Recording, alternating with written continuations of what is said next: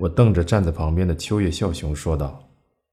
秋月低垂着眼，简短的说了句：“知道。”看到他没有继续说的意思，我尽量发出不快的低沉声音：“知道，也不晓得你是不是真知道。那你具体说说，知道什么？”我想可能是最近迟到比较多。什么？啊？什么？我想啊，你光这个月就迟到几次了？我的声音突然变大，对面的女老师惊讶地看向这边，被叫到办公室，还被近乎恐吓的声音怒吼。要是稍微胆小的学生早就吓哭了，但眼前的秋月依旧面无表情。细长的眼睛，剃得很短的头发，都让她看起来很聪明。加上她话少，更给人一种老成的印象。说白了就是不可爱。于是我的声音更大了：“你是看不起高中吗？这可不是义务教育。照你这样下去，连升级和毕业都很难。你知不知道？”我以为他至少会反驳几句，结果秋月还是低头沉默着。既不道歉，也不辩解，也没反过来发火。当我觉得这家伙意外麻烦时，突然想到脑中一直有件不解的事儿，是关于秋月的，但想不起是什么事了。是某件不快的事儿，但我忘记了是什么来着。怎么想都想不起来。突然很想抽烟。叮咚咣咚。午休结束的预备铃带着令人沮丧的气氛从扬声器中传出。行了，你走吧，下次再这样就叫你家长来了。秋月并没露出松口气的样子，只是深深鞠了一躬，走出了办公室。结果我还是没想起关于秋月的那件事儿。算了，想不起来就当是多心了吧，或者不是重要的事儿。伊藤老师真可怕。当我在收集准备去体育办公室的资料时，对面座位的英语老师偷偷观察我的表情，说道：“至少要问问他迟到的理由啊。”我瞥见比我年长十二岁的女老师带有皱纹的温柔眼角，她总是站在学生的立场，把他们当作已经自立的大人来看待。当然，这种做法在孩子中很受欢迎。我的职责可跟你不一样，我在心里说了这么一句。秋月确实经常迟到，但除此之外没什么问题，是个好孩子。而且那孩子家里单亲家庭，跟着母亲，但也有其他孩子家里是这种情况，这不能成为迟到的理由。而且迟到的理由根本无所谓。对一年级的学生来说，现在最重要的就是要牢牢记住。规矩就是规矩。为了阻止他继续说下去，我赶紧拿起了文件，从椅子上起身。不好意思，下节课是网球。哎呀，不知什么时候雨停了呢？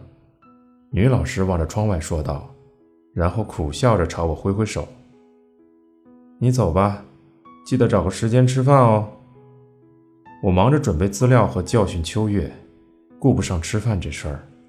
他都看在眼里了，不愧是老手，万事尽收眼底。我不禁有点佩服。我出了办公室，忍住想奔跑的念头，快步走过走廊，离下课还有五分钟，我得先去办公室把资料交给体育科主任，然后绕到游泳池后面的网球场去。时间很紧，走廊上到处都是准备回教室的学生。看到我的人大都害怕的让开道，敢跟我打招呼的就只有几个像是不良少年的小鬼了。老师，昨天的足球赛看了吗？没看，快点进教室去。我对那个曾经是班上学生，现在则是就职班三年级学生的男生说道。我焦躁不已，好想抽根烟。第五节课是教一年级的网球，第六节课是教三年级的田径。女体育老师突然身体不适请了假，于是今天男女学生都得由我来负责。为了通知女孩们这事儿，我又花掉了十分钟的休息时间，结果还没能抽上烟。今天是测试跳高的日子，我摆好男生和女生用的垫子和横杆，让男生和女生轮流跑，我来记录。跟之前山猴子一样的一年级男生不同，三年级的体育课上飘散着习惯和倦怠的空气，而且这群家伙在升学班，体育课对他们而言是小憩的时光，加上男孩女孩一起上课，气氛就更浮躁了。排队等候的队伍中有好几个学生正开心的聊天，但还是老实的压低了声音：“不会吧？你没吃过烤薄饼？不是啦，都说了，我不知道那跟烤饼有什么区别。那要不要今天大家一起去吃？就在南口便利店旁边那家。”耳边断断续续传来他们的对话，我突然想起自己十几岁那会儿的事儿。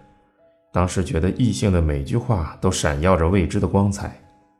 这群家伙从早晨开始就在接受填鸭式的应试教育，熬了五节课后，最后这节体育课对他们来说是段快乐的时光吧。想到这里，我毫无征兆地一脚踢飞了脚边的铁罐，砰！铁罐猛地撞在操场的划线机上，暴力般的金属声回响在校园里，学生们吓得睁大了眼。他们用困惑而恐惧的眼神望着沉默的我。上课时不要闲聊，山村、米田，还有中岛和菊地，绕操场跑五圈。我用不带情感的声音简单说道。被点名的学生不过是从闲聊的学生中随便挑的四个人，男女孩都有。其实聊天的学生很多，但这种场合的惩罚是不需要公平的，只要对整个团体管用就行。快去！我对那群拖拖拉拉、面面相觑的家伙吼道。四个人像被人踢了一脚般的都跑了起来，我则是什么事都没有发生似的继续做记录，直到下课为止都没人再说话了。当我终于抽上烟时，瞬间想起那件关于秋月的事儿。第六节下课后，我一边吃着之前顾不上吃的午饭，一边整理一个学年的生活习惯调查表。然后到我担任顾问老师的篮球社指导了两小时，再回到办公室做好月底的校外学习实施企划，这才终于结束了一天的工作，可以回家了。我精疲力竭，瘫软地靠在教师办公区玄关的墙壁上，确认周围没人之后，习惯性的叼起烟，便猫着腰叼起烟。当我把积攒在肺里的烟一口气吐出时，突然想起来了，对了，他是昨天出现在梦里的学生。我抬头仰望在深紫色天空中细长缺口般的月亮，想起了那件事儿。没错，那实在是个讨厌的梦。梦里的场景是放学后的学生指导室，那里有三个人：我、百香里的母亲，以及一个男学生。做梦时没意识到，但仔细想想。那个男学生就是秋月孝雄。我面对着在现实中从未谋面的百香里的母亲，和象征着全体学生而登场的秋月，拼命解释百香里从学校离职的原因。但是，你和百香里确实在交往吧？他母亲说道。两位老师一直在对我们说谎吗？秋月说道。